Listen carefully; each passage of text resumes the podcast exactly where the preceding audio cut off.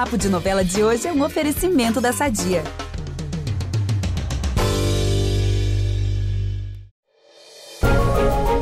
Fim de semana tá aí e hoje temos mais um capítulo de Pantanal na TV e muitas emoções estão por vir nos próximos dias. Eu sou Ícaro Martins. Fique aqui comigo no podcast do Papo de Novela que eu vou dar alguns spoilers para vocês. Primeiro, eu vou retomar uma cena que eu já tinha adiantado em outro episódio e que promete ser a cena. A Juma e a Muda vão estar tá tomando um banho de rio e um caçador vai aparecer e vai tentar violentar a Juma. É claro que a filha da Maria Marruá vai se defender com toda a sua garra e com os dentes também. A nossa onça vai arrancar a orelha do homem. A muda vai ficar ali, paralisada. E o velho do rio vai aparecer para dar uma ajudinha. O caçador foge todo ensanguentado e vai se banhar no rio. Que ideia incrível, né? As piranhas vão entrar em ação e acabarão com ele. Fica feio falar bem feito? Vamos aproveitar que estamos falando de família tudo e falar do nosso patrocinador?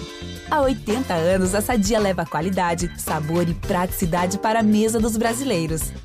Sabia que o presunto mais vendido do Brasil é da Sadia? Assim como os outros produtos da marca, ele é muito gostoso e combina com vários momentos do nosso dia, do omelete no café da manhã até a saladinha no almoço. Seja qual for o dia, seu dia pede Sadia.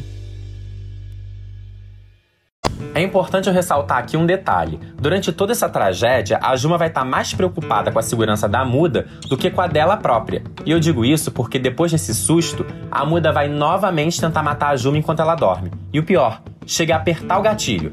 Sorte que não vai ter nenhuma bala. Só que a muda não vai desistir e vai pegar outra arma. Mas aí ela vai ser aterrorizada por uma onça que vai ficar rondando a tapera. A gente sabe quem é, né? Maria Marruá, claro, protegendo a sua filhota.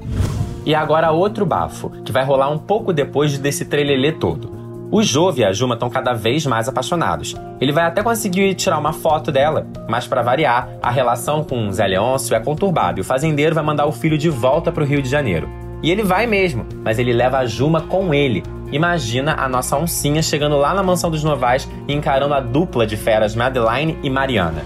Bom, eu encerro por aqui. Segunda-feira eu tô de volta com mais spoilers. Já posso adiantar que teremos um banho sensual do Jove da Juma, treta entre irmãos e a Irma procurando um namorado, gente. Fique ligado em Pantanal na TV, no G-Show e no Globoplay. Beijos!